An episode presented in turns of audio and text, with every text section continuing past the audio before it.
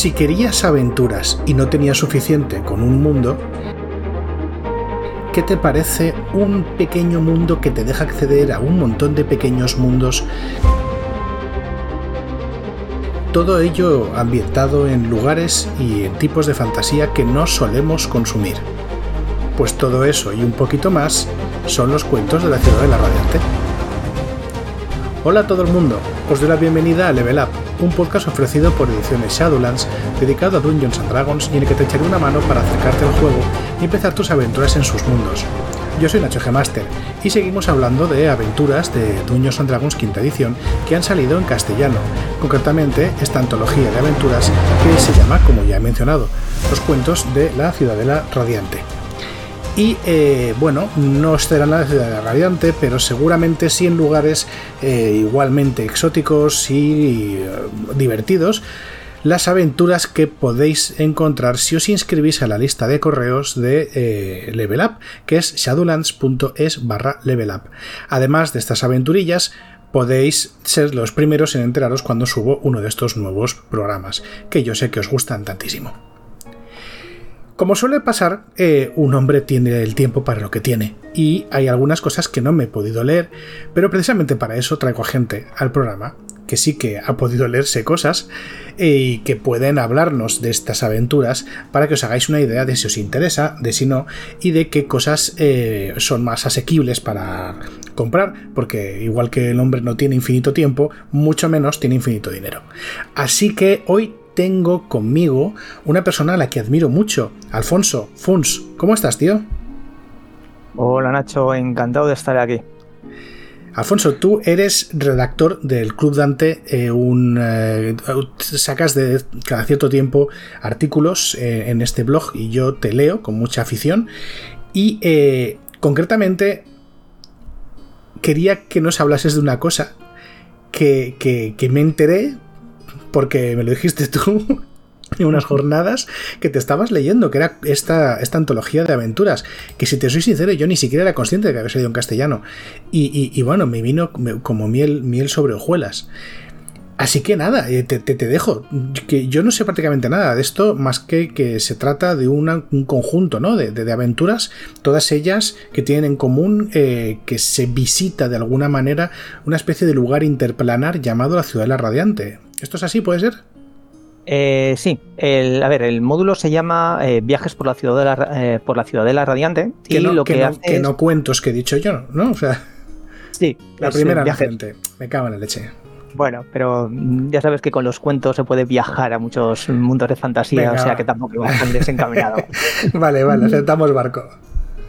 pues bueno, lo que decía, era es, es, un módulo que presenta dos cosas principalmente. Por un lado te presenta la Ciudadela Radiante, que es la que da nombre al módulo, y que es porque la gente lo entienda de alguna manera, es una especie como de Sigil, Sigil es la ciudad de las puertas, que lleva pues, un montón de planos. Bien, pues la ciudad de la radiante está en uno de esos planos, en el plano etéreo eh, más concretamente, y lo que tiene son puertas a otros mundos. Eh, esta ciudad de la Radiante eh, la han presentado desde una perspectiva mm, de inclusión, tanto cultural como de género, mm, que se nota muchísimo en, todo el libro. Luego, si quieres, mm, centramos, hablamos un poquito más sobre ellos, profundizamos un poquito más porque, porque es un tema interesante. Y, y lo que incluye son 13 aventuras, cada una en uno de esos mundos. De hecho, aún es más, lo que hacen es describirte la ciudad de la Radiante como si fuera eh, un entorno de juego, un entorno de campaña, desarrollado relativamente bastante. Después, en cada aventura, en unas 3-4 páginas, te desarrollan un vademecum, o sea, otro entorno de campaña de ese mundo, con unas cuantas semillas de aventuras para que tú puedas continuarlas. ¿Vale? O sea, y al final del libro aún te explican dos más, bastante más escuetos, pero entonces, el, el módulo es contiene un montón de información de juego que se puede utilizar de manera independiente. Eh, lo puedes jugar como una campaña con un poquito de trabajo. No, creo que sea, a ver, no es que sea una cosa difícil, pero no está hilado, no, no, no lo tienen fácil. Pero aparte, eh, te funciona como un mundo de campaña para hacer lo que te dé la gana. Entonces, eh, es que la información que tiene está muy, muy chulo. Yo realmente yo me quedo más con la información que te dan las posibilidades de juego que por las aventuras en sí. Claro, nos, eh, nos habla, por tanto, de, un poquito de todo, ¿no? No solamente un escenario, sino que eh, casi nos, llega a describir uno por cada aventura, ¿no? ¿qué, nos puedes contar de la ciudad de la Radiante en sí? ¿Qué se puede encontrar la gente ahí? ¿Qué, atractivos presenta para la aventura? Bueno, pues la ciudad de la Radiante eh, sirve como un núcleo, ¿vale? sirve como ese lugar desde que los aventureros salen de aventuras. Este es un, sitio muy especial, es un sitio moderno. ¿De acuerdo? Es desde la perspectiva eh, de las personas que estamos jugando, personas del siglo XXI, eh, es un sitio en el que hay una especie como de democracia, por decirlo de alguna manera, eh, en el que hay una especie como de seguridad social, no hay policía y tal, porque sí que lo dejan en manos de los aventureros, lo del ejército y todo eso así, pero sí que hay una especie como de prestaciones que desde el punto de vista sobre todo europeo están no es evidentemente igual que en la vida real, ¿no? Es un poquito de fantasía y tal, ¿no? Pero, pero sí que presenta unas cuantas hay y, hay una especie como de hospital, hay unas cuantas cosas. Cosas que de normal en Dungeons and Dragons pues no existen en ninguno de esos mundos, ¿vale? Por, por esa perspectiva medieval o, bueno, pues en otros mundos de, de otro tipo.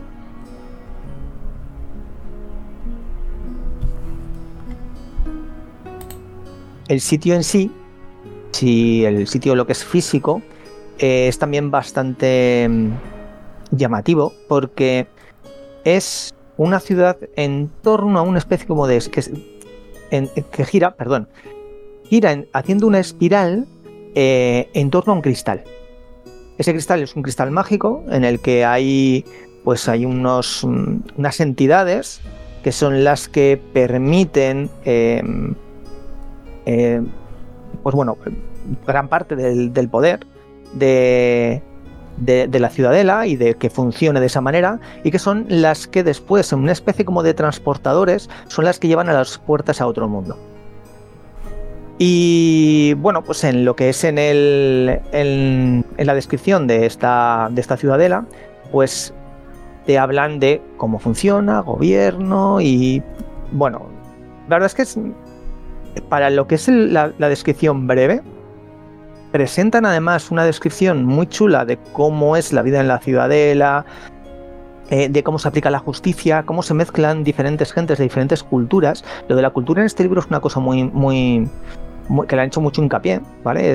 le dan un peso muy importante, porque es una ciudadela además que, eh, digamos que la crearon, la descubrieron 13 eh, culturas diferentes eh, después pasó eh, un tiempo em, em, como perdida y después se volvió a encontrar y está intentando de descubrir dónde están las culturas que, em, que, una vez la descubrieron.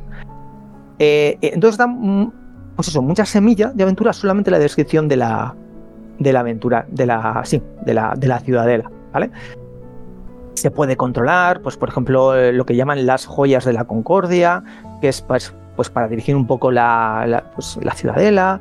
Y, bueno, ya te digo, es muy, muy curioso y mm, muy diferente a, lo que son los, los otros entornos de juego, por lo que te digo, por esa proximidad más, más moderna.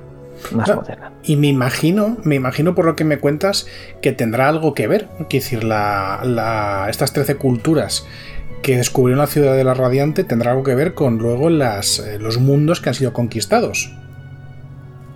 Pues eh, realmente, bueno, no, es que sean mundos conquistados. O sea, las aventuras se, ponen en como regiones o territorios concretos de un mundo. No te enseñan el mundo entero, porque claro, desarrollar un mundo entero sería muy grande. Sí. ¿vale?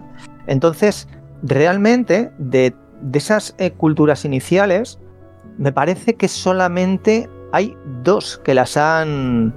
Em, que se han puesto en contacto con ellas. Y las otras las están buscando. De hecho, la, hay una especie como de, de entidades dentro del cristal este, con una especie como de, de puerta que te lleva ahí a un, pasaje interior en el que solamente unas cuantas personas pueden, pueden entrar y ponerse en comunicación, que les dan poderes y, y todo esto así. Y, y y solamente de esos están activos dos, porque el resto pues no, no, saben dónde están y los están buscando, ¿vale? Eso es una de las semillas de aventuras que, te dejan. Y dicen de que si se encuentran todos, que podría ser como una especie como de nueva fase, una nueva activación de la ciudadela, que podría haber algo más, etcétera, etcétera. Pero claro, eso ya no te lo desarrollan, eso ya lo dejan a, pues bueno, para el máster que él quiera desarrollarlo. Sí, interesante. Lo que sí que deja. Sí, sí. Sí. Lo que sí que dejan es eso, de que, me, hace gracia de que en una cosa así como tan moderna y tal, que dejen la, protección de la ciudadela y la dejen en plan de, bueno, pues aquí sí que hay unas defensas mágicas que pueden activar y no sé qué y no sé cuántas, mediante pues lo que es el cristal este. Dice, pero si eso falla, eh, siempre hay aventureros en, la ciudadela. Entonces es así como muy gracioso en plan de decir, bueno, eh, algo hay que hacer, esto va a fallar sí o sí. Exactamente. Dicen, ¿cómo, cómo, cómo se os ocurre? Eh, no sé, confiar en que los aventureros van a hacer algo, ya no por el bien del mundo, que tal, que eso podría suceder, sino bien en general. O sea, son fuerzas destructivas, lo sabe todo el mundo. En fin, eh, bueno, pues tiene mucha moral, ¿no? La gente de, esa, de esa, ciudadela, imagino. Eh, vamos a entrar, si quieres, ahora en la parte de las aventuras. me has comentado que había 13, ¿puede ser? 13 van desde, desde nivel, en la primera de nivel 1-2 hasta el nivel 14. Entonces, eh, la verdad es que, claro, son aventuras relativamente cortas, lineales, como la mayoría de las aventuras de DD, ¿vale? Esto le puede gustar un poquito más o menos, pero una aventura corta, como te pongas a mm, desarrollar mucho algo, no la acabas y tú ocupas muchísimo más, muchísimo más espacio. Entonces son aventuras simples, pues para jugar yo creo que en un par de sesiones, ¿vale? O sea, esto yo lo tengo estimado de, si no las puedes acabar en una sesión cada una, que yo lo veo muy factible en la mayoría de ellas, como máximo son dos. Entonces, aún así, estamos hablando de que si juegas dos, dos, mm, dos sesiones por, por aventura, estamos hablando de 26 eh, sesiones de juego, que no está nada mal. Es medio, medio añito si juegas todas las semanas ahí estamos. Y si las juegas a una sesión son 13, ¿eh? que tampoco está mal. No, no, no. Eso está, está bastante bien. Cada aventura eh, lo que hacen es eh, que contrataron a un, a un autor de culturas diferentes de todo el mundo. Esto es una de las cosas que comentaba antes, que hacían mucha inclusión o que habían intentado trabajar la inclusión cultural. Sabemos que pues, hay, a nivel mundial hay cierto problema con esto, y digo cierto por suavizar un poco, pero en Estados Unidos es una cosa muy, muy grave y que todos hemos visto que tiene repercusiones. Bueno, pues aquí lo que han hecho ha sido coger un, autor de esa cultura y le han puesto, le han propuesto realizar una aventura sobre esa cultura. Por eso es el Vademecum, tienen un listado de nombres apropiados, tienen un, listado de cómo se pronuncian las cosas. Y sí que es verdad que te hacen una pequeña eh, desglose que te dicen, a ver, que tú seas un chico blanco o una chica negra no significa que no puedas eh, llevar un chico de otro color o de otra cultura y tal. Lo único que tienes que hacer es hacerlo con respeto. Ya está. Te lo explican bastante bien, de una manera breve. Y después ya, pues, eh, pues eso. Aventuras, la primera, la del legado peliagudo es la única que salta de nivel 1 a nivel 2, porque claro, el nivel 1 ya sabemos todos que pues bueno, que subes enseguida de, nivel. Y todas las demás se juegan a un nivel cada uno. Entonces eso puede permitir a un grupo de, juego o bien subirlo por hitos, porque quieres que jugar esas aventuras y ya está. Incluirlas en una campaña que ya estés jugando o desarrollar tú mientras, porque la verdad es que con el material que dan, como he comentado antes, es que permite mucho desarrollar y trabajar en esos mundos. Eh, a mí alguna de las que me ha gustado muchísimo ha sido la de em, el infernal de la, de la mina hueca, que es una especie como de México o algo parecido, y te, y te describen la ciudad de San Citlán, que suena así mm, como muy mexicano, muy, muy tal, y te desarrollan todo el entorno de alrededor, con una especie como de revolución que hay allí y tal, que le da decir, hostia, es que puedes meter los personajes dentro de esa revolución porque quieren reivindicar no sé qué y los metes dentro y ya, una vez ya, todo eso que se ha acabado la aventura. Y en esto te lo desarrollan pues en, todas, en todas las, las aventuras. No sé, mm, ¿qué querrías? ¿Quieres mm, comentar todas un poquito, que sería demasiado largo? ¿Te comento alguna por separado? ¿Cómo quieres? Pues yo creo que nos vamos a comer mucho programa si las comentamos todas, así que Eh, ¿Qué te parece si me comentas alguna aventura que te haya parecido especialmente buena? O las mejores. ¿Y, por qué te han, llamado tanto la, atención? Es que hayas podido ojear con más profundidad. ¿Cómo lo ves? Sí, me parece bien. Bueno, eh, yo lo que no me he quedado realmente al, leerlas, porque todavía no me he dado tiempo a, jugar ninguna de estas, es localizar cada aventura con cada cultura. Hay algunas que evidentemente, pues por ejemplo con esta que he nombrado del infernal de la, de la tierra de la mina hueca, pues eh, una de las que me gustó mucho fue el Infernal de la Mina Hueca, que está eh, ambientada en una especie como de cultura mexicana. De hecho, las ilustraciones eh, y, el, y, el, entorno de la, de la aventura em, recuerdan mucho a la película de Coco, esta de Disney, que pues, cantaban y todo esto así. Estaba. Y de hecho, hay, uno de los habitantes que hay en la ciudad, por ejemplo, son muertos muertos que se han quedado allí y que actúan como tenderos o que conviven con los demás. Es un punto muy interesante. La aventura, como decía, pues bueno, eh, tiene su puntito de linealidad para que se pueda jugar bien. Eh, pues hay una pequeña mazmorra que no es muy difícil.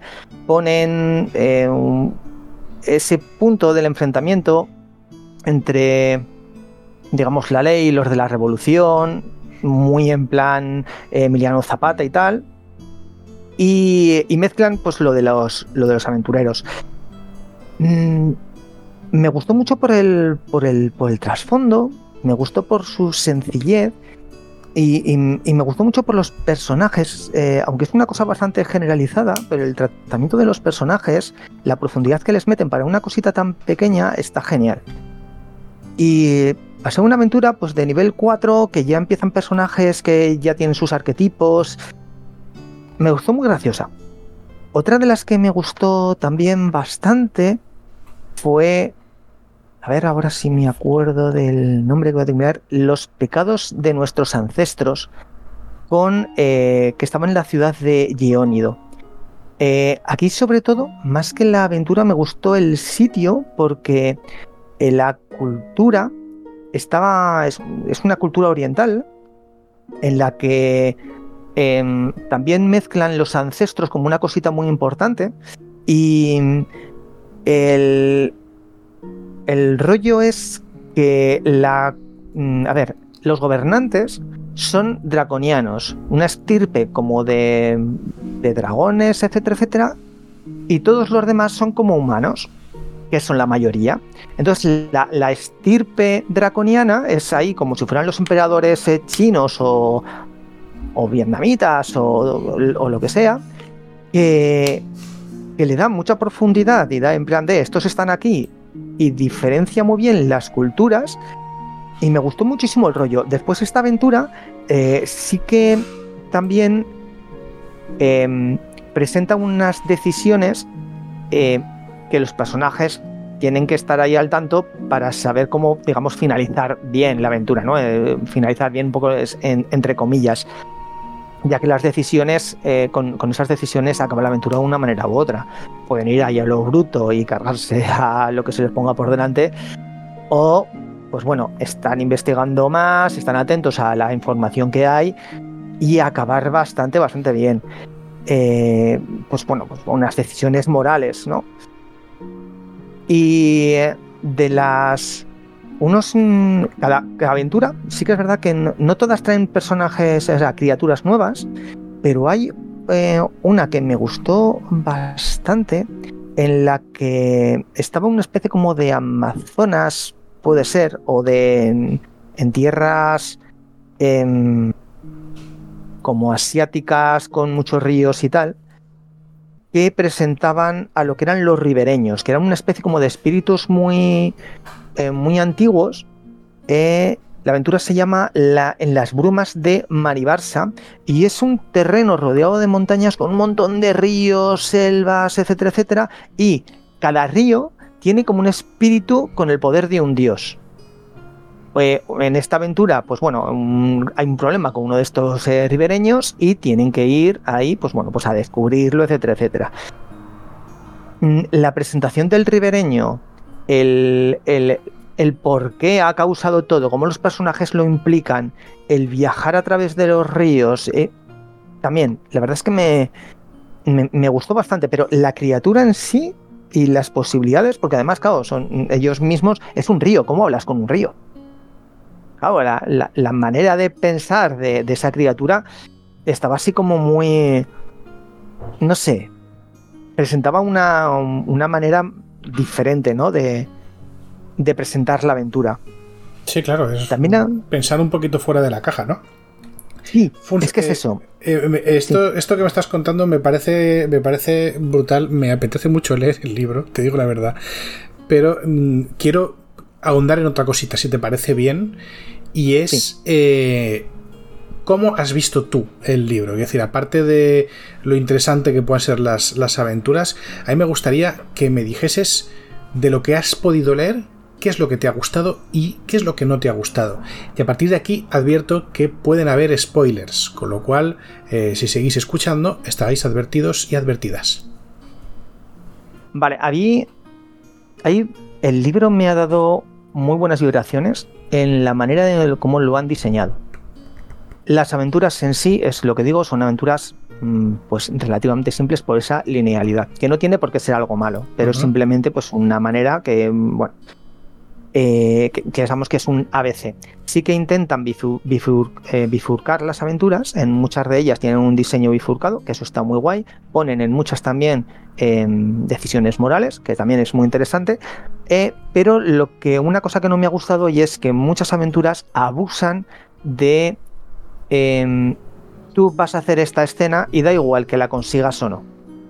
En algunas hay consecuencias, ¿vale? Que dices, bien, vale, de acuerdo, pero en la mayoría es en plan de decir, no sé para qué he hecho esta escena si al final voy a llegar a este punto igualmente. Eso es una cosa que al jugar igual no te das cuenta y no pasa nada, pero que al leer a mí me molesta un poquito. En cuanto a las aventuras, eso es el, lo, que menos me ha gustado, ¿vale? Como cada aventura es diferente y la verdad es que tiene unas historias muy chulas y unos ganchos en algunas ocasiones bastante chulos, yo creo que los ganchos Habría que trabajarlos un poquito más, pero bueno, eso ya sabemos que es una cosa que tiene que hacer el grupo de juego. Eh, yo con lo que me quedo es con los buenos propósitos que ha hecho bien Wizards o bien Daños and Dragons para eh, el diseño de estas aventuras. El hincapié que han hecho en la inclusión femenina y de género. Hay un montón de personajes femeninos, igual que los masculinos, y hay personajes neutros. Cuando yo empecé a leer el primer personaje neutro que empezaba en vez con el o la, decían le.